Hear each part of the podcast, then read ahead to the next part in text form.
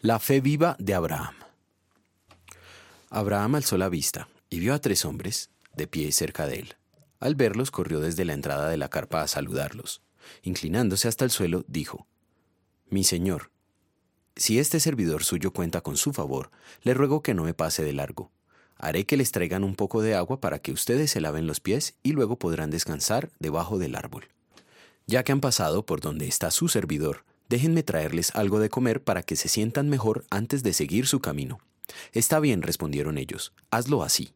Génesis capítulo 18 versículos 2 a 5. ¿Ha escuchado la expresión se parece a su padre?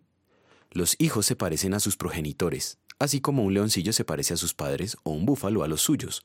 Los humanos nos parecemos a los nuestros. Por esto no es extraño que la Biblia use el término hijo para señalar parecido y relación.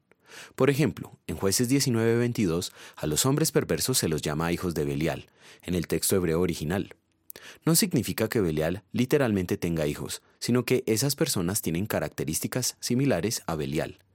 En ese sentido, Abraham es llamado padre de todos los que crecen. Romanos 4:11.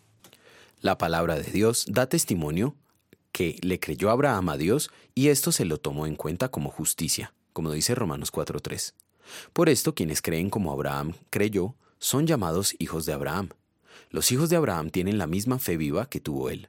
Una fe viva manifiesta frutos de arrepentimiento. Según Génesis 18, Abraham manifestó humildad, hospitalidad y generosidad.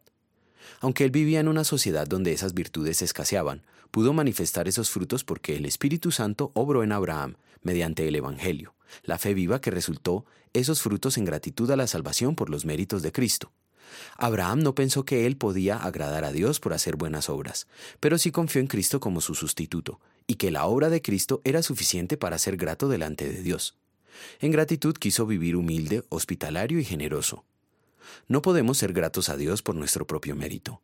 Cuando confiamos solamente en Cristo y en sus méritos, somos hijos de Abraham. En gratitud al Salvador vamos a querer llevar fruto de arrepentimiento. Oremos.